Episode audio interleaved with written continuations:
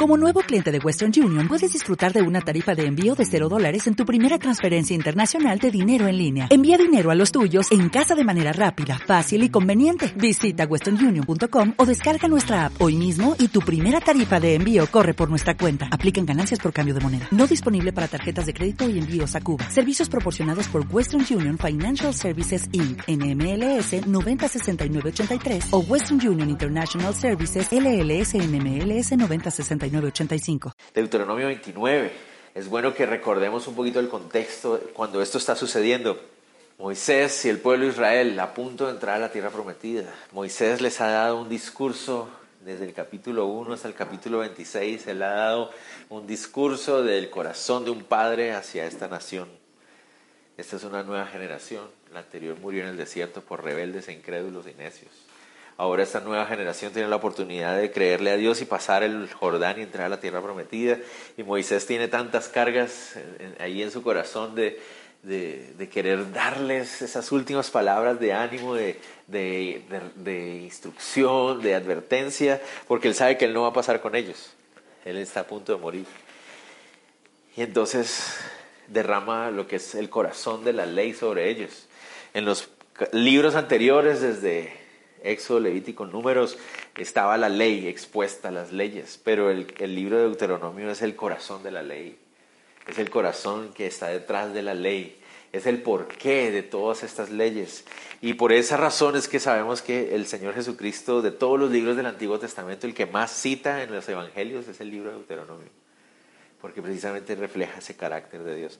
De hecho, si ustedes notan en este pasaje vamos a encontrar cuatro veces la palabra corazón, porque corazón es uno de los temas más importantes del libro de Deuteronomio.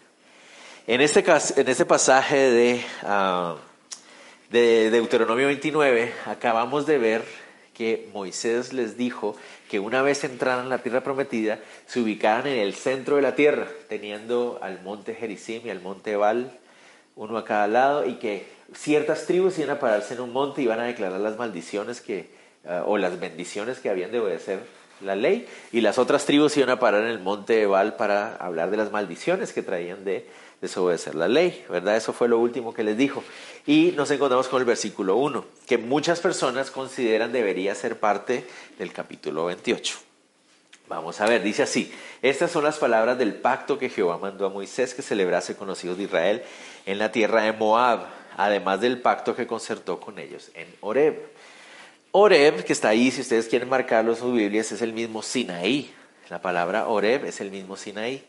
Entonces lo que está diciendo aquí es que esas palabras anteriores, todo esto acerca de las bendiciones de obedecer y las maldiciones de desobedecer, son parte de ese pacto que Dios tiene con ellos como nación.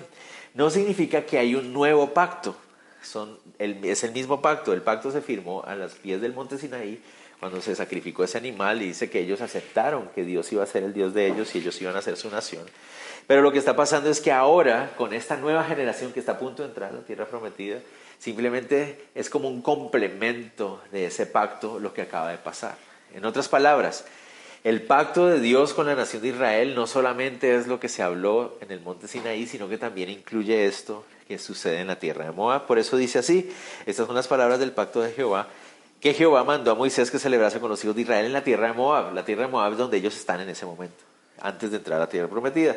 Además, es decir, como complemento del pacto que concertó con ellos en Horeb. La palabra concertar se refiere literalmente como publicar abiertamente como cumplida, se refería también a la idea como de firmar un contrato, se refiere a la idea de sacrificar, ¿no? y que sea el sacrificio como la muestra de que se ha declarado públicamente un contrato, un pacto.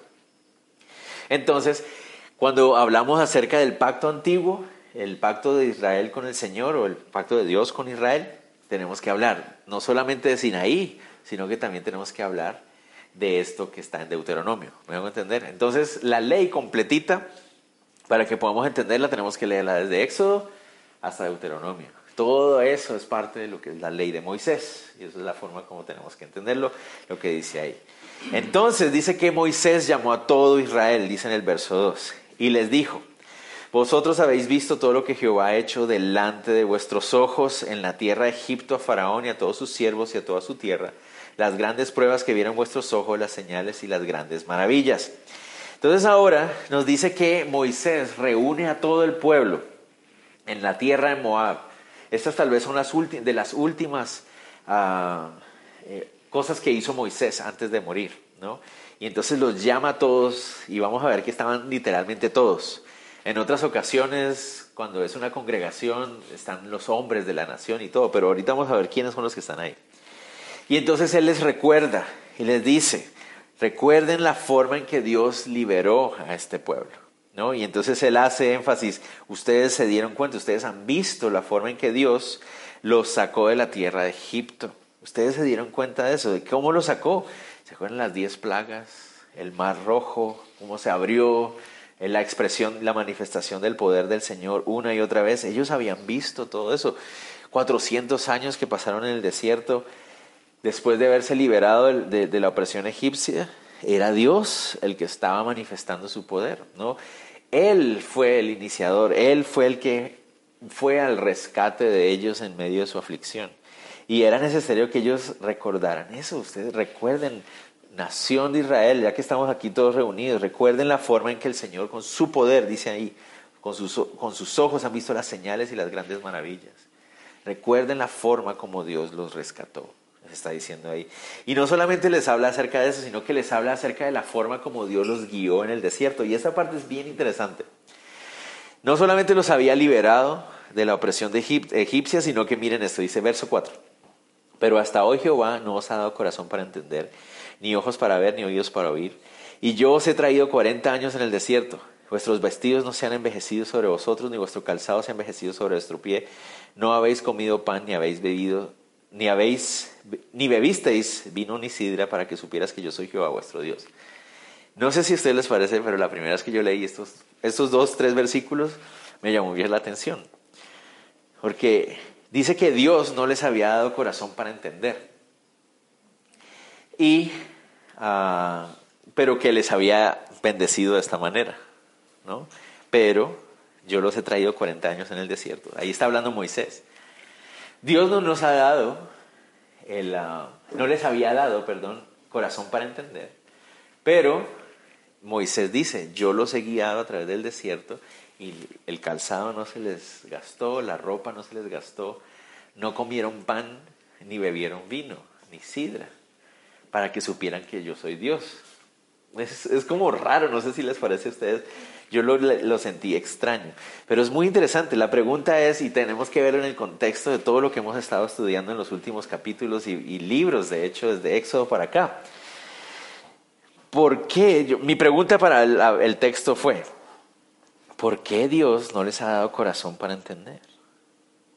O sea, ¿por qué el Señor no quería que ellos entendieran? O sea, ¿por qué el Señor no les dio la capacidad de entenderlo? Eso no sé si a ustedes les llama la atención, pero a mí me llama la atención. ¿Por qué, Señor? ¿Por qué hiciste eso? Y pensando y, meditando en eso, surgió una, un pasaje paralelo que está en Isaías 6.9. En el capítulo 6 de Isaías, dice que Isaías, en el año que murió el rey Usías, vio la gloria de Dios. Y ¿Se acuerdan? El Señor toca su, sus labios con un carbón ardiente, porque él dice, ay de mí, soy un hombre pecador de labios pecadores en medio de un pueblo pecador. Y entonces viene el ángel y toca sus labios, ¿no? Y entonces después de eso Isaías escucha la voz del Señor que dice, ¿a quién enviaremos? ¿Quién irá en, en nuestro nombre? Isaías dice, he aquí, envíame a mí, ¿no? Y ahí el Señor le dice, ok, te envío para que hables a un pueblo. Y le dice así, anda, di a este pueblo, oíd bien y no entendáis, ved por cierto, mas no comprendáis. Y otra vez es el... Es, ¿Por qué Dios llama a Isaías para ir a hablarle al pueblo para que no entiendan? No sé, me vuelvo... Y bueno, ok, Señor, ya me trajiste mi mente este otro versículo, pero sigo con las mismas preguntas. O sea, ¿por qué tú no le diste al pueblo de Israel la capacidad de entender y a Isaías lo envías a hablar a un pueblo que no va a poder entender. ¿no? Entonces, ¿qué sigue? Ese pasaje de Isaías 6 es una referencia que Jesús usa en Mateo 13. En Mateo 13, el Señor Jesús empieza a hablar a través de parábolas. Y los discípulos le preguntan al Señor, Señor, ¿por qué hablas a través de parábolas? ¿Y saben cuál es la respuesta del Señor? Para que se cumpla la escritura cuando dice, para que oigan y no entiendan, para que vean y no, y y no comprendan. Señor, ¿cómo está la cosa? O sea, no solamente al pueblo de Israel en el desierto no les dice la forma de entender, al pueblo de Israel en la época de Isaías tampoco, y cuando Jesús habló tampoco. O sea, ¿a qué te refieres con todo eso? Una vez más, si vemos el contexto de las tres situaciones, encontramos la misma cosa. No es que Dios no quisiera que el pueblo de Israel entendiera en el desierto. Noten ustedes que la forma como está escrita, él dice hasta hoy. Hasta hoy Jehová no nos ha dado corazón. ¿Qué quiere decir eso? No es el deseo, o sea, no es el deseo de Dios que nosotros no entendamos o que el pueblo o su pueblo no entienda. La pregunta es, ¿por qué hasta ese momento no? No sé si me entiende. ¿Por qué hasta ese momento no? Entonces vamos a ver qué estaba pasando hasta ese momento. ¿Qué es lo que había estado pasando durante los últimos 40 años? Habían andado vagando en el desierto. ¿Por qué? Por incrédulos y necios. No sé si me entiende. Entonces, por su incredulidad, por su necedad, Dios no les había dado el entendimiento de lo que estaba pasando. No sé si me a entender. En Isaías, ¿por qué no iban a entender a Isaías? Por la dureza de su corazón. Estaban yendo detrás de ídolos, estaban torciéndose cada vez más. Entonces, el testimonio de Isaías era, iba a estar hablándoles, pero ellos no iban a entender. ¿Por qué? Porque estaban en su dureza de corazón. Y Dios no los iba a poder entender. Y de ahí vino un pasaje muy importante para mí, que es el de Proverbios 24, del 4 al 5. En este pasaje dice así, nunca respondas al necio de acuerdo a su necedad, para que no seas tú también como él. Responde al necio como merece su necedad, para que no se estime sabio en su propia opinión. ¿A qué se refiere eso? La palabra necio que aparece ahí es la palabra rebelde. Es el rebelde, el que no aprecia la autoridad, aquel que se revela por naturaleza a la autoridad. Entonces, ¿qué es lo que está queriendo decir ahí? Este corazón rebelde, necio, incrédulo de esta nación no iba a poder entender. Dios no le iba a permitir entenderlo porque estaban endurecidos en sus corazones. ¿Por qué Jesús enseña a través de parábolas? Porque las parábolas la única forma de entenderlas es a través de la fe. Es creyendo. Por eso la parábola de Mateo 13 es la primera que Jesús cuenta, es la clave para entender todas las demás. El mismo Señor Jesucristo lo dice. El que entiende, esta parábola es la más importante de todas, esas son las que abren a todas las demás. ¿Cuál es la primera parábola? La parábola de las cuatro tierras. Se lanza la semilla, hay una tierra dura, hay una tierra con espinas, hay una tierra con piedras, pero hay una tierra fértil. Y entonces, ¿qué dice Jesús? Aquel que tiene se le dará más, y aquel que no tiene, hasta lo que tiene se le hará quitado. Aquí que está hablando de la fe. O sea, solo aquellos que están escuchando con fe van a entender. Los que están con el corazón endurecido, rebelde, necio, no van a poder entender. Dios no les va a dar la posibilidad de entender por la dureza de su corazón. Y volvemos otra vez a encontrarnos esas dificultades ¿no? que muchos tratan de poner de acuerdo en la palabra de Dios. ¿De quién era el corazón endurecido y rebelde? Del pueblo. Dios, los, Dios quería, es, el deseo, la voluntad de Dios que tengamos corazones necios, rebeldes, y Él nos hace ser rebeldes y necios. No, no podemos decir eso. Ellos habían endurecido su corazón, pero Dios no les permite tener conocimiento, no les, no les permite comprender por la dureza de su corazón. No sé si me va a entender. ¿Qué dice la Biblia que Dios hace con el, el arrogante? El arrogante y el soberbio, Dios lo resiste. Más el humilde, Dios lo abraza, lo recibe. ¿No? Entonces ese es el asunto. Esta nación hasta ese momento, por eso él dice, pero hasta hoy, hasta este momento, ellos habían sido una nación endurecida, rebelde, no habían querido entrar a la tierra prometida. ¿Por qué? Porque no le habían querido creer a Dios, no le quisieron creer a Dios dudaron del carácter de Dios, dudaron de que Dios realmente fuera a cumplir sus palabras, entonces decidieron volver y entonces por eso estuvieron caminando 40 años en el desierto con un corazón endurecido. Pero miren lo hermoso del asunto. Dios no les había dado la capacidad de entender lo que estaba pasando por la dureza de su corazón, pero Moisés podría dar testimonio que durante esos 40 años ni sus vestidos envejecieron, ni su calzado se desgastó. ¿Cómo se llama eso? Gracia. La gracia de Dios. Por la dureza y el entenebrecimiento de su corazón orgulloso no habían podido entender lo que Dios estaba haciendo. Dios no les había dado la posibilidad de entender, pero los cuidó durante todo el desierto. Ojalá nosotros pudiéramos tener esos zapatos que no se desgastan aquí en la antigua. Esos, los zapatos aquí uno camina tres meses aquí en las piedras y ya se le desparraman todos por los lados y todos. Tengo que estar comprando zapatos aquí a rato, aquí en la antigua. Ellos caminaron 40 años en el desierto y los zapatos no se les desgastaron.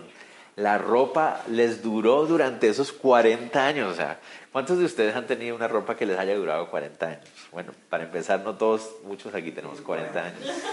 Yo voy a cumplir 40 pero no tengo nada que me haya durado desde que nací hasta hoy. ¿Verdad? Que es un milagro, ¿no? Sobre todo las esposas son las que, aquí hay pocas esposas, pero las esposas son las que puedan dar testimonio de eso, de que a nosotros los hombres nos gustan ciertas playeras, camisetas, pantalones que son nuestras favoritas y duran 7, 8, 9, 20 años y están así rasgadas. Y ya, ¿por qué te pones eso? Porque es la que me gusta, es la más cómoda, ¿no? Ah, pero se van desgastando, rayando, abriendo, rompiendo y toda la cosa. Pero ellos pasaron 40 años en el desierto. Esas son las condiciones más difíciles que pueden haber. ¿Por qué están en el desierto? Porque Dios estaba juzgándolos. Era un juicio de parte de Dios. Pero no vemos la gracia de Dios en medio del juicio. Y eso es lo lindo. es, aquí hay una gran enseñanza, me parece a mí, como padres. ¿no? Si el hijo es rebelde, no hay que responderle en su necedad. ¿no? Eso es lo que se refiere. Si el niño está rebelde, endurecido, arrogante en su corazón, como padres nosotros no deberíamos controvertir con esa necedad. No, no voy a hablar contigo en medio de esa necedad. ¿no? ¿Cómo se le responde al, al muchacho rebelde en su necedad? De acuerdo, como dice el Señor, de acuerdo a su necedad. Y eso significa con disciplina. ¿Entiendes?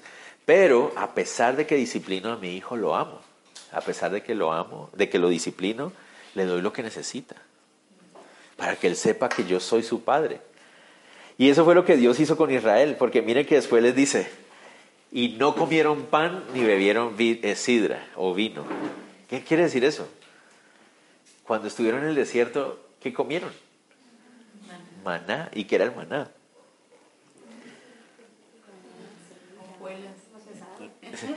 ¿Se acuerdan qué significa la palabra maná? La palabra maná significa... O sea, algunos dicen que era como una abuela azucarada, entonces dicen que son azucaritas. Pero, uh, ¿qué significa la palabra maná? ¿Saben ustedes qué significa? Significa, ¿qué es eso? Eso es lo que significa la palabra maná. ¿Por qué? Porque no sabían cómo definirlo. ¿Y eso qué es? Pero era la provisión de Dios. ¿Y qué estaba mostrando esa provisión de Dios a pesar de su, de su necedad y su rebeldía? Y miren lo que dice ahí, verso 6, para que supieras que yo soy Jehová vuestro Dios. A pesar de su necedad, a pesar de su rebeldía, a pesar de la dureza de su corazón, Dios los sostuvo, les proveyó lo que necesitaban de manera milagrosa. Su ropa no se gastó y les dio comida que nadie más ha comido les dio algo diferente al pan y algo diferente al, vino. Tenían sed, entonces agua de la roca. ¿Entiendes? Es la, la, gracia del Señor otra vez. Entonces a veces nosotros como niños rebeldes, cuando el Señor nos está reprendiendo, nos está llamando la atención por esa dureza de corazón, Señor, pero ¿por qué me estás haciendo eso? Y lo que se nos olvida que el Señor está reprendiéndonos y está haciendo, mostrando su amor otra vez. ¿Por qué digo que es una enseñanza para muchos padres? Porque uno, hay padres que se ponen al mismo nivel de los niños rebeldes. Los hijos rebeldes los gritan y los papás los gritan de regreso. Y entonces se arman unas griterías y todo el pueblo lo escucha. Y entonces no le respondan al niño en su rebeldía. O sea, si el niño rebelde, hay que responderle en su rebeldía. ¿Y eso cómo se hace? Disciplina. Disciplina. Y la otra enseñanza es, otros padres se enojan con sus hijos pequeños y no les dan de comer. O Eso ya se llama tortura. ¿Entiendes? Y el, el Señor está enseñándonos aquí. Él quería que ellos supieran que aún en medio del juicio, que aún en medio de la disciplina, Él seguía siendo su Dios. Y Él les iba a seguir proveyendo, aunque no se lo merecían. Pero no fue de acuerdo a su rebeldía que Él actuó, sino en su gracia. No, muy lindo esa parte, a mí me pareció muy bonito. Después viene en el verso que sigue, dice en el 7, y llegasteis a este lugar y salieron Seón, rey de Esbón, y Og, rey de Basán, delante de nosotros para pelear y los derrotamos y tomamos su tierra y la dimos por heredad a Rubén, a Gad y a, media, a tribu de Manasés. Perdón. Entonces, a pesar, a ver, aquí es donde está el énfasis del asunto. Dios, cuando ellos llegan a la tierra de Moab, después de tener que lidiar con los edomitas y los moabitas, ¿se acuerdan del problema que tuvieron con Balaam y todo este asunto. Se encontraron con dos pueblos muy violentos y muy aguerridos que eran Esbón y Basán, donde habían gigantes. Habían gigantes. Y los derrotaron. ¿Cómo? Saber, o sea, un milagro de Dios. Estamos hablando de que los de Basán eran gigantes. Y eran, los de Basán habían vencido a los de Moab. Los de Moab le tenían miedo a los de Basán, porque los habían matado, los habían acribillado. Y llegan los hebreos que no son soldados con un montón de palitos y piedras y les ganan. Entonces, ¿cómo pudo haber pasado eso? Un milagro otra vez. El Señor en su respaldo los vuelve otra vez a respaldar. Pero, ¿cómo venía el corazón de ellos? Duro y rebelde. Y aún así el Señor los respaldó. ¿Por qué? Porque Él les está demostrando que a pesar de que ellos eran un pueblo rebelde y endurecido, Él iba a seguir cumpliendo su pacto. Y eso es lo más lindo del asunto. A veces se nos olvida eso. Dios va a seguir cumpliendo su propósito, a pesar de que nosotros nos pongamos duros y rebeldes y necios. Los que nos vamos a dar en la cabeza no, somos nosotros, dándonos en la, en la pared. Pero el propósito de Dios se va a seguir cumpliendo, porque Él, eh, eso es donde yo digo que es donde es la grandeza, la soberanía del Señor. Sea, la soberanía del Señor no está en el asunto de obligar a toda la gente a hacer lo que Él quiere, sino que a pesar de que la gente se revele a Él, Él igual sigue cumpliendo su pacto. Me parece que eso enaltece más la soberanía de Dios. El hecho de que el ser humano pueda rebeldizarse delante de Él y aún así Él cumple su propósito, exalta más la soberanía de Dios que la idea de que Dios les ordenó a todos lo que tenían que hacer como robotcitos. No sé si me van a entender. A pesar de que ellos como pueblo se rebeldizaron, a pesar de ellos Dios iba a cumplir su propósito y los iba a llevar a la tierra prometida y les iba a abrir las puertas de la tierra prometida. No se lo merecían, no, pueblo rebelde, pueblo necio. Pero Dios iba a cumplir su pacto. Muy, muy interesante. ¿Cuántas veces por la necedad de nuestro propio corazón no apreciamos la gracia que nos está sustentando? A veces estamos endurecidos en nuestro corazón. Yo muchas veces me encuentro en esa situación de estar endurecido. Y no me estoy dando cuenta de que en medio de esa rebeldía, esa dureza de mi corazón, Dios igual sigue cumpliendo con su fidelidad. Él sigue cumpliendo, sigue sosteniendo. Eh, ustedes algunas veces dirán, no, pues, o sea, el pastor debe ser, siempre está todos los días así en una perfecta relación con Dios. Pues no, hay días en que, que no. Y, y, uno dice, ¿cómo se, ¿cómo se sostiene la iglesia? No se haga porque usted es peor que yo. Ah, no me ah, la idea es, ¿cómo se sostiene la iglesia? porque Dios no depende de que yo sea fiel o infiel para Él hacer su obra. El, el necio soy yo y yo soy el que me tengo que dar en la cabeza y después, ay Señor, perdóname, no, ayúdame y otra vez volver a arrodillarse y pedirle perdón al Señor y el Señor te vuelve a recibir, te abraza, te levanta otra vez. Pero la iglesia continúa. ¿Por qué? Porque Dios es fiel. ¿Cuántas veces no nos hemos preguntado eso? Yo a veces me he preguntado eso. Alguna vez en una, en una época de mi vida estuve en una iglesia donde después me di cuenta que el pastor era un sinvergüenza. Y se le descubrió todo, se le cayó todo su show y se descubrió que ni siquiera honraba al Señor en nada. Y uno decía, ¿y cómo era posible que, que la iglesia hubiera continuado durante el tiempo en que este hombre estaba viviendo así? La fidelidad de Dios. Dios respalda su palabra, ama a su pueblo y lo cuida. ¿Y cómo lo cuidó? Lo sacó a ese tipo, lo sacó de ahí lo sacó y esa fue parte de la misericordia de Dios. Y la iglesia seguía. Y entonces uno se pregunta, ¿no? ¿Cómo puede ser posible? Dios es fiel.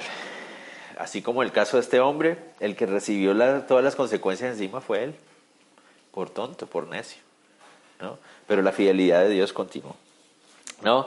Entonces, a pesar de ser un pueblo rebelde y todo eso, Moisés les está diciendo, recuerden cómo Dios los sacó de la, esclavitud, miren cómo Él los hizo su pueblo. Y a pesar de toda la dureza de su corazón y que no entendían lo que estaba pasando porque Dios no les permitía entenderlo, les dio el respaldo, les proveyó milagrosamente. Él continúa haciendo su obra, Él continúa cumpliendo su parte. Interesante, ¿no? Entonces este es el asunto, miren el asunto. Antes, me encanta porque la Biblia toda está, se complementa, ¿no? Antes de llegar a pensar como Pablo nos dice en Romanos, que hay algunas personas que dirían, ah, entonces, ¿qué diremos? ¿Sobreabundaremos en el pecado porque la gracia todo lo puede? Y el Pablo dice, de ninguna manera. Lo mismo pasa algo parecido aquí.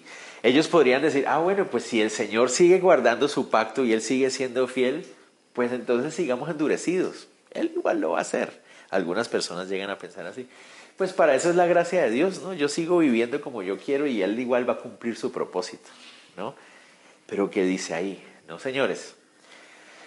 Guardaréis pues las palabras de este pacto, verso 9. Ahora viene ese llamado, de después de haberles recordado cómo Dios ha obrado hasta ahora con ellos, viene y les hace un llamado. Guardaréis pues las palabras de este pacto, las pondréis por obra para que prosperéis en todo lo que hiciereis. ¿No? Tenían que guardar el pacto. Ahora venía la parte de ellos. ¿no? Ese es el asunto. Dios les está llamando a que ellos pongan algo en práctica. ¿Qué es lo que deben hacer? Guardar. ¿Y qué es guardar? Significa respetar, significa atesorar. Eso me gustó muchísimo. La palabra guardar se refiere a la idea de atesorar, es decir, considerar algo como un tesoro y protegerlo. Es, como pensar en eso. Mira, eh, Doria, mira, te doy aquí algo y es súper valioso por favor guárdalo. Wow, entonces si esto es muy valioso, lo voy a guardar bien. Esa es la idea. Es tan valiosa el pacto que Dios ha hecho con ellos que yo quiero protegerlo bien. Pero ¿cómo se protege? ¿Cómo se guarda este pacto? El mismo texto nos lo dice. Poniéndolo por obra. ¿Ven el asunto?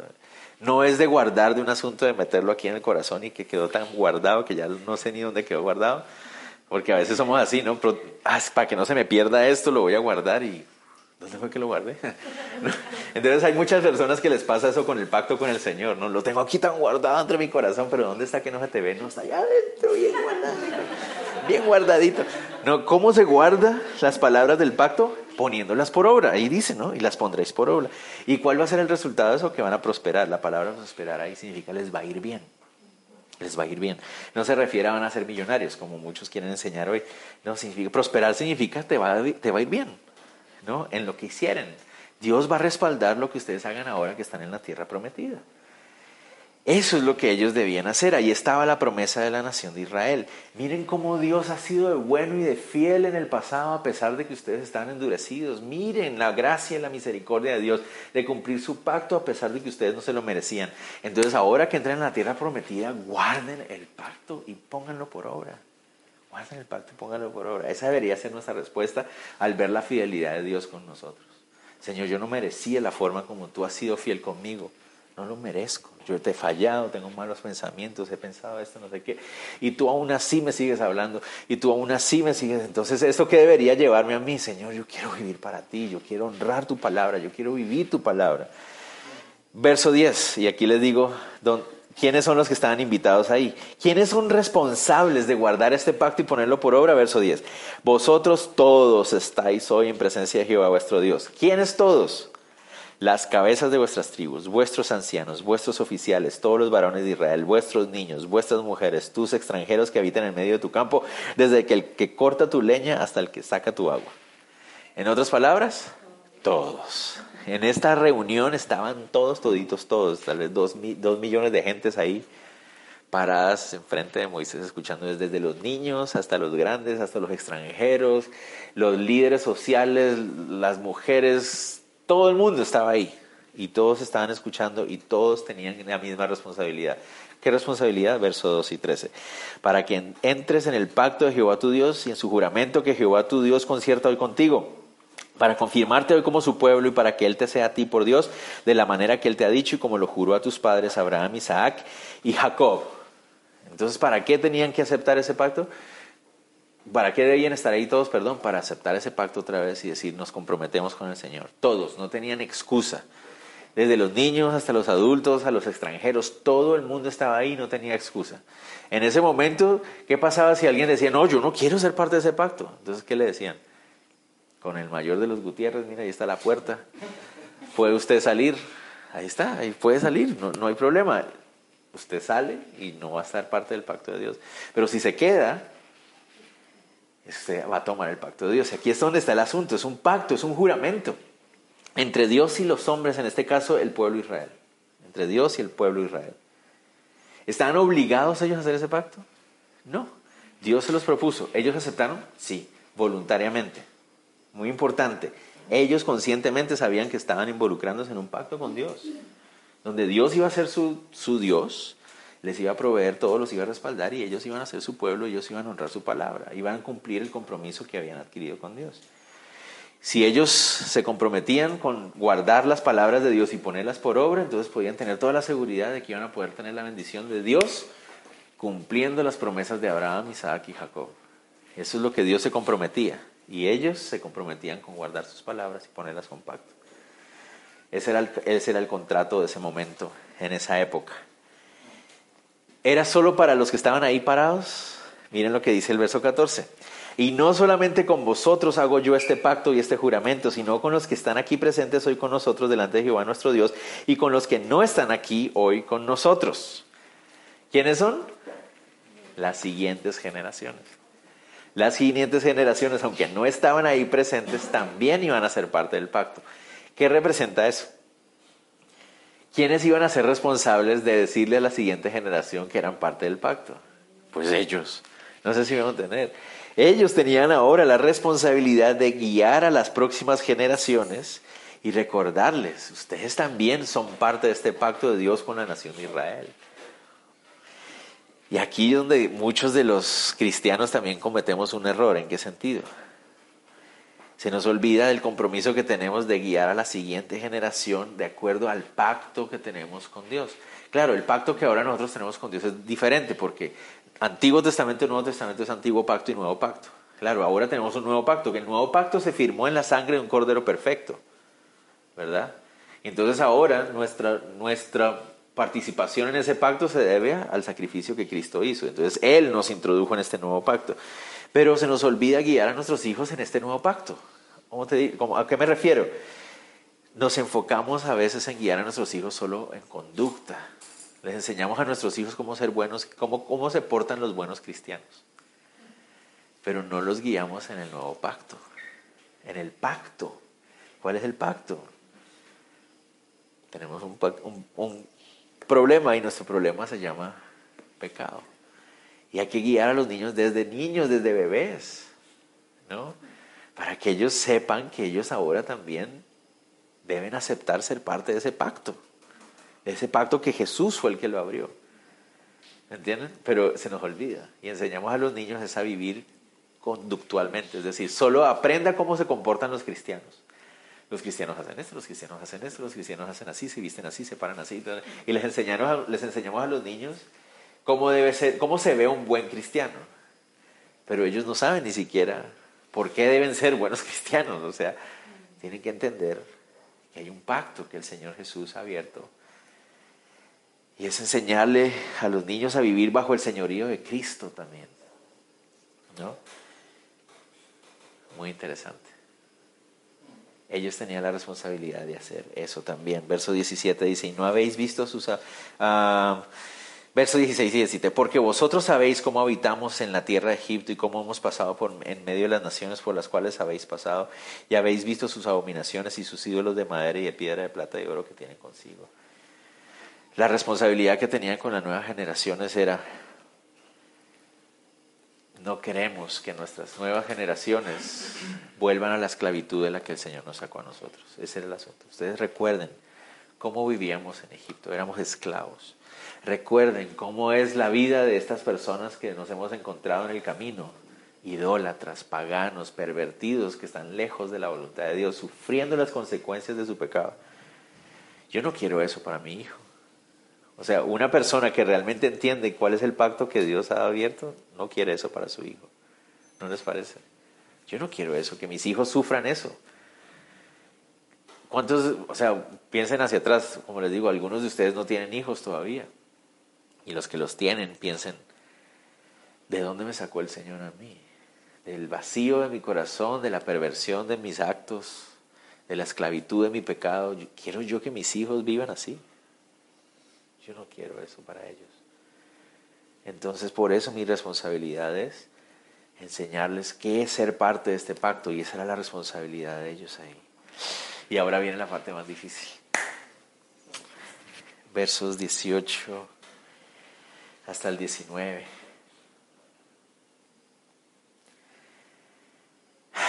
Dice así, no sea que haya entre vosotros varón o mujer o familia o tribu. Noten ustedes ahí las palabras que les había dicho.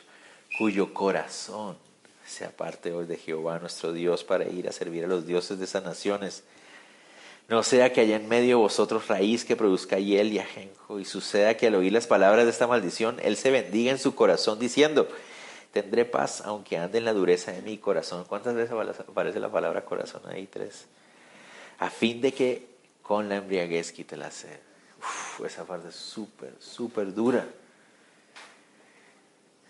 ¿Qué está diciendo Moisés? No vaya a ser que surjan corazones traidores, corazones idólatras. Todos nosotros tenemos un corazón engañoso. La palabra no lo dice. no hay cosa más engañosa en la tierra que nuestro propio corazón. Entonces, al no guiar a las siguientes generaciones en el, en el pacto que Dios ha dado para ellos, entonces estamos exponiendo a esas nuevas generaciones a que esos corazones engañosos, dice ahí, se aparten de Jehová. Y esa es la responsabilidad que tenemos como padres, ¿no? De guiar a nuestros hijos en el pacto de, de salvación, de gracia en Cristo Jesús. ¿Por qué? Porque nuestros corazones somos tan engañosos. Hay personas que en el ministerio uno lo ve, gente que tiene su hijito bebecito de tres, cuatro meses y mira, ahí está el bebecito, ay, tan bello el bebecito. Ese bebecito tiene un corazón engañoso. Pero tan bello que se ve, sí, pero tiene un corazón engañoso. Lindo, ¿no? Como dice nuestro pastor Javier, dice, eh, pequeño demonio, pequeño demoniacito, pequeño pecadorcito, ¿no? ¿Quién les enseña a los niños a, pelear por lo que, es, lo que quieren y todo eso? Es porque está allá adentro, es parte de nosotros. Entonces, si un padre no asume la responsabilidad de pastorear a su hijo y de guiarlo al pacto que es en Cristo Jesús, está dejándolo a la suerte de su corazón. ¿Y cuál es la suerte de su propio corazón? Engaño, carne, satisfacción personal. ¿Qué va a pasar? Se va a alejar, pero aquí el contexto está hablando de la nación de Israel. Aquí miren lo que dice. El corazón este se aparta del Señor, siendo parte de la nación de Israel, y empieza a servir a los dioses de la otra nación. Y dice en el verso 18 al final, surge amargura en su corazón, porque dice que haya en medio de vosotros raíz que produzca hiel y ajenjo, y la hiel y el, hiel y el ajenjo son sustancias amargas, que eran considerados incluso venenosas en esa época. Y dice, y suceda que al oír las palabras de esa maldición, ¿se acuerdan qué maldición? Capítulo 28 en el capítulo 28 dice, ¿qué pasa con aquellos que se obedecen el pacto? Maldición esta, maldición esta. ¿Se acuerdan de todo un montón de maldiciones? Al escuchar la maldición, saben que está, mire, es un corazón que está dentro del pacto, es un hijo de Israel. Se aleja del Señor. Escucha que hay maldición para los que se alejan del pacto. Y miren lo que se repite en su corazón. Se bendice a sí mismo en su corazón diciendo, tendré paz, todo va a estar bien. Aunque ande en la dureza de mi corazón, aunque esté necio, aunque esté entenebrecido, ah, yo, yo ya sé cómo salir adelante con eso. Esas de las maldiciones son muy exageradas. Voy a tener paz, me va a ir bien. Y lo peor es, dice, a fin de que con la embriaguez quite la sed. Se dice eso a sí mismo para poder continuar en su perversión Se engaña a sí mismo diciendo nada. Y entonces ahí lo que surge es un corazón cínico. ¿Me van a entender? Muchos de nosotros y muchas personas dicen, no, pero es que es muy tremendo. O sea, si yo estoy en el pacto de Dios y fallo, me muero. O sea, Dios me va a matar. No, no, no. Recuerden, si estudiamos toda la ley de Moisés, Dios proveyó para las veces en que la gente se equivoca. O sea, si yo fue qué, si yo fallé, si yo, ¿me entiendes? Cometí un error que debía hacer, debía acercarme al templo, presentar un, tributo, un, sacrificio, y a través de ese sacrificio saber que Dios tomaba ese sacrificio como si fuera mi propia vida, y entonces ahí había perdón. ¿Me a entender? Pero para lo que no hay perdón o para lo que Dios no iba a dejar pasar, era el cinismo del corazón. No sé si me va a entender. Una cosa es, yo quiero ser un buen hijo de Israel, yo quiero ser un buen judío, pero ay, me equivoqué, ay Señor, perdóname. Eh, todos somos pecadores y nos, nos equivocamos y fallamos una y otra vez y reaccionamos mal. Bueno, en esos casos llevo mi corderito al templo y confío que Dios va a tomar ese, esa muerte de ese cordero como perdón de mis pecados. Otra cosa es Eso de las maldiciones es una exageración. Voy a seguir llevando mis corderitos para que la gente no vaya a pensar mal de mí, pero yo voy a seguir en las mismas. Eso es otra cosa. ¿Verdad? Eso es una cosa muy diferente. ¿Y por qué será que nosotros los cristianos a veces creemos que como estamos en el nuevo pacto? ¿Se acuerdan? Pablo lo dice.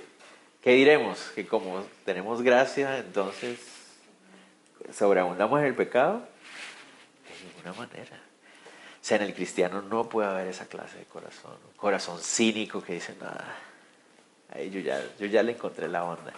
El domingo voy, canto un par de canciones, voy a la reunión de oración y tal, y, después en la noche yo sigo en lo mío. Eso no va a pasar nada, nadie se va a dar cuenta. No, ese es el lugar donde todos nosotros tenemos que estar. Yo no quiero llegar ahí. ¿Por qué? Porque miren lo que dice.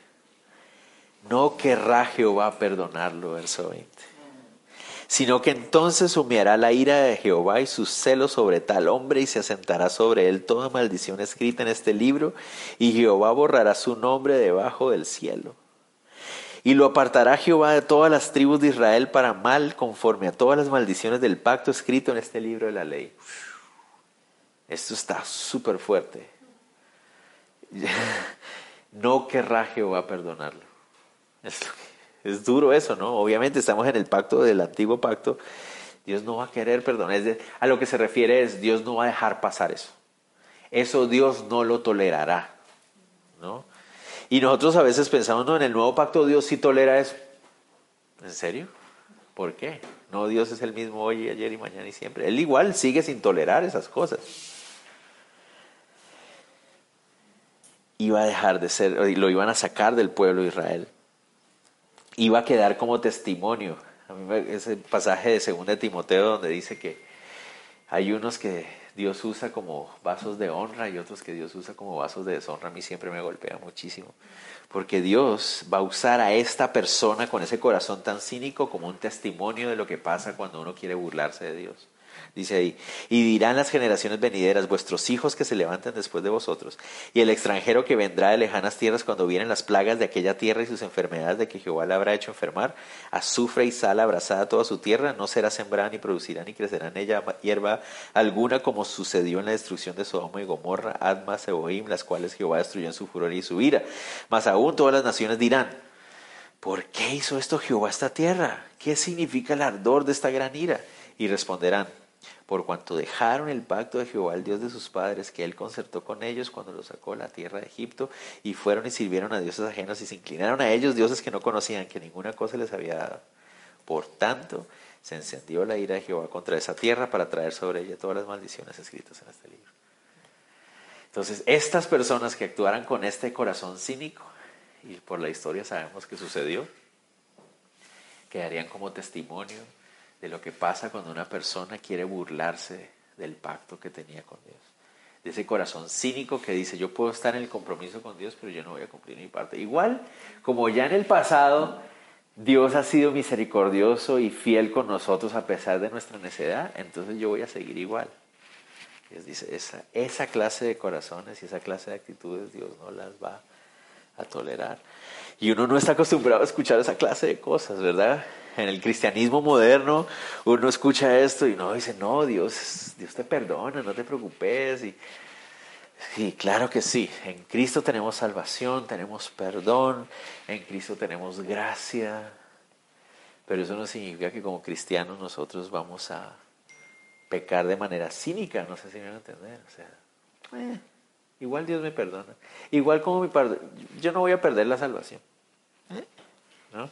Pues, eh, como la salvación no se pierde, entonces igual sigamos igual. esa clase de actitudes no se toleran, no son tolerables delante de los ojos de Dios. ¿Me va a entender? Hay que tomarlo en serio. Sí, ahora soy parte de un nuevo pacto, no por nada que yo haya hecho. Él lo hizo todo, ¿entienden? A pesar de mi infidelidad, a pesar de mi necedad, a pesar de mi dureza de cabezón y de, de corazón, Él ha sido fiel conmigo. Pero eso no significa que ahora como soy cristiano, entonces yo voy a poder seguir burlándome de Dios. No, Dios sigue siendo el mismo Dios santo y perfecto, amoroso, lleno de gracia y fiel, que cumple su pacto hasta toda la eternidad. Pero santo y justo. ¿Me entienden? No sé si me van a entender. Eso es lo tremendo. ¿Cuántos de ustedes sabían que no habían sido solo dos ciudades las que Dios había quemado en Génesis 18, sino cuatro? ¿Notan ustedes? Sodoma, Gomorra y qué más? Adma y Seboim. Son cuatro ciudades, no solamente dos. Interesante. Pero las otras dos no se nombran en Génesis 18. Pero son cuatro ciudades. Es toda una región, de hecho. Fue una región la que Dios trajo como juicio. Y la región de Sodoma y Gomorra quedó como testimonio. Porque ahí supuestamente la idea es, ahí no creció nada más. O sea, eso quedó totalmente cauterizado. Ahí ya no crecía nada. Y la gente, ¿y por qué no creció nada ahí? Porque el Señor trajo juicio sobre ellos. Que no vayamos a ser nosotros esa persona que Dios usa como un ejemplo de eso es lo que pasa cuando un cristiano se las cree muy, muy. ¿Me entiendes? Ay, Señor, por favor, no. Yo no quiero ser ese cristiano que es usado. Yo no estoy diciendo que, que ese cristiano perdió su salvación o algo así. No, lo que estoy diciendo es, yo no quiero ser ese cristiano que Dios usa como ejemplo para mostrarle a los demás. Eso es lo que pasa con un cristiano que, se quiere pasar de muy listo. Yo no quiero ser ese. Yo no quiero eso. Yo, Señor, ayúdame. Entonces hay que tener mucho cuidado. Si, si yo estoy, si yo he aceptado, o sea, Jesucristo hizo todo lo que Él hizo por mí. me ha entregado su salvación en mis manos y yo ahora estoy viviendo bajo el señorío de, de su gracia, Él es mi Señor y mi Salvador y todo eso. Yo no quiero pasarme de listo con Él, esa no es la forma de amarle. Y Dios no permite que nadie se burle de Él. ¿no? En el Antiguo Testamento vemos ejemplos de eso, pero en el Nuevo también. No sé si se acuerdan, Anías y Zafira son ejemplos de esos casos de gente que creía que podía burlar a Dios es el mismo Dios del Antiguo Testamento, es el mismo Dios del Nuevo Testamento. ¿Entienden? Entonces, es, es ese corazón, ¿no? De querer disfrutar de los beneficios de ese compromiso con el Señor, sabiendo que Dios es fiel para cumplir su compromiso, pero yo quiero salirle adelante en el compromiso y aprovecharme del compromiso. Y eso no es correcto. No está bien. Sigamos para terminar. Me encanta esa parte. Verso 28 dice, Jehová los desarraigó de su tierra con ira, con furor, con grande indignación y los arrojó a otras tierras como hoy se ve, hablando de la nación de Israel. Tristemente pasó. En el futuro, cuando estemos leyendo y estudiando los próximos capítulos, si Dios lo permite, cuando lleguemos después de uh, primero de Reyes, segundo de Reyes, vamos a ver que la nación cayó en eso y los sacaron de sus tierras y quedaron como testimonio de ser una nación rebelde. O sea, eso pasó, tristemente. Pero ¿cuál es la forma en que nosotros podemos evitar caer en eso? Verso 29. Y este pasaje a veces lo tomamos fuera de contexto. Miren lo que dice. Las cosas secretas pertenecen a Jehová nuestro Dios, mas las reveladas son para nosotros y para nuestras hijos para siempre, para que cumplamos todas las palabras de esta ley. Ese versículo deberíamos subrayarlo, de hecho es muy importante. Ahorita que estuve la semana antepasada, pasada con Juan ahí en, las, en, Honduras y en Izabal, compartiendo el tema acerca, el tema que estaba compartiendo acerca de la interpretación bíblica. Ese versículo obviamente surgió varias veces, porque la pregunta es, si podemos entender toda la Biblia y toda la cosa. Sí, claro que podemos. La Biblia fue escrita para ser entendida, pero hay cosas que uno no puede entender. Y entonces surgió ese pasaje. Las cosas secretas pertenecen al Señor. Ah, sí, aleluya, amén, gloria a Dios. Es verdad, absolutamente es verdad. Pero muchas personas usan este pasaje de una manera incorrecta, porque muchas personas dicen que no es necesario estudiar la Biblia a profundidad. ¿Entiendes? Yo para qué me voy a poner a estudiar la Biblia si hay cosas que son secretas que solo le pertenecen al Señor. Y hay gente que usa ese pasaje para eso, pero eso no es lo que el texto está diciendo. En su contexto, ahora que ya lo estudiamos en su contexto, ¿qué es lo que significa ese texto? Significa que hay cosas que Dios no nos ha revelado porque no ha querido, pero las que sí nos ha revelado, ¿qué hay que hacer con ellas? Hay que estudiarlas, ponerlas en práctica. Vamos a entender, eso es lo que el texto está diciendo. Hay cosas de Dios, de su carácter, de, su persona que nosotros en este lado de la eternidad nunca vamos a ver, porque Él no quiso revelarlas a nosotros. ¿Vamos a entender? Todo lo que Dios quiso revelarnos, lo podemos conocer. ¿Por qué? Porque está todo aquí. Él lo reveló en su palabra y no lo reveló para que lo conozcamos. Pero no todo lo que pertenece a Dios lo podemos conocer solo lo que Él quiso revelar. Él es tan infinito. ¿Se imaginan? ¿Se acuerdan lo que dice el Señor Jesús, eh, Juan, acerca del Señor Jesús en Juan 21? Y el Señor Jesús hizo un montón de cosas más y habló otro montón de cosas más que si se escribieran libros acerca de eso, no alcanzarían todos los libros del mundo para escribir. Y eso solo hablando de las palabras y las obras que Jesús hizo aquí en la tierra. ¿Se imaginan nosotros si pudiéramos, si nos pusiéramos a escribir libros acerca de la soberanía de Dios, la grandeza de Dios, el carácter de Dios? Mil millones de millones de millones de libros no alcanzarían para cubrir todo eso. ¿Me entienden? Hay cosas que no podremos comprender acerca de Dios de este lado de nuestra eternidad. Pero las que sí podemos conocer, las que Él nos ha revelado, que están aquí desde Génesis 1.1 hasta Apocalipsis 22.21, ¿qué hay que hacer con esas? Son para, nuestros, para nosotros y nuestros hijos para siempre, para que cumplamos todas las palabras de esta ley. Lo que Él sí nos ha revelado es para ponerlo en práctica, es para atesorar esas palabras de ese pacto que Él tiene con nosotros y ponerlas en práctica. No burlándonos del Señor. Nadie, acuérdense, la, la palabra de Dios nos lo dice, no os engañéis, Dios no puede ser burlado. Y muchos de nosotros a veces creemos que podemos hacerlo. Nos engañamos a nosotros mismos, eh, como dice el texto ahí. Este, este corazón traidor que se aparta del Señor se dice a sí mismo, bendice su propio corazón diciendo, nada, voy a tener paz, aunque mi corazón esté duro. Es un engaño tremendo y tenemos que evitarlo al máximo. Todo lo contrario, gozarnos en la fidelidad de Dios. Él ha sido fiel, Él ha sido bueno con nosotros. Ninguno de nosotros merecíamos salvación y Él nos la ha dado.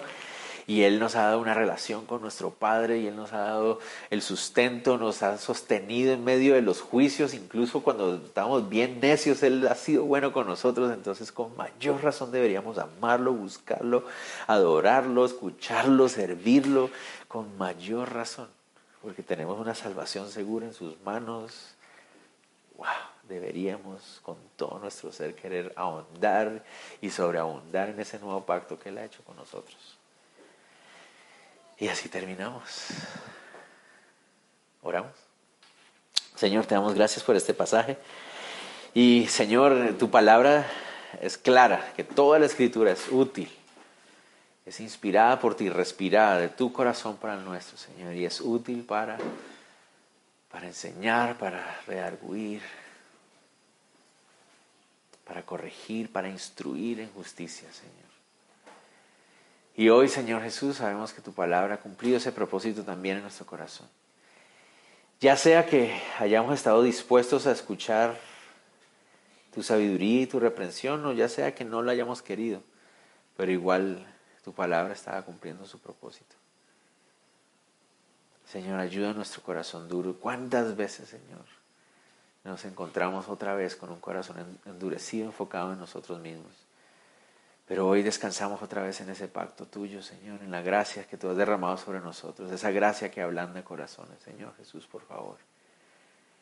Que nuestro corazón hoy pueda estar sensible a tu voz, humilde, dispuesto a obedecer, a pedir perdón, a arrepentirnos, Señor para poder seguir disfrutando esa, esa fidelidad tuya tan hermosa, tan increíble, imposible de describir,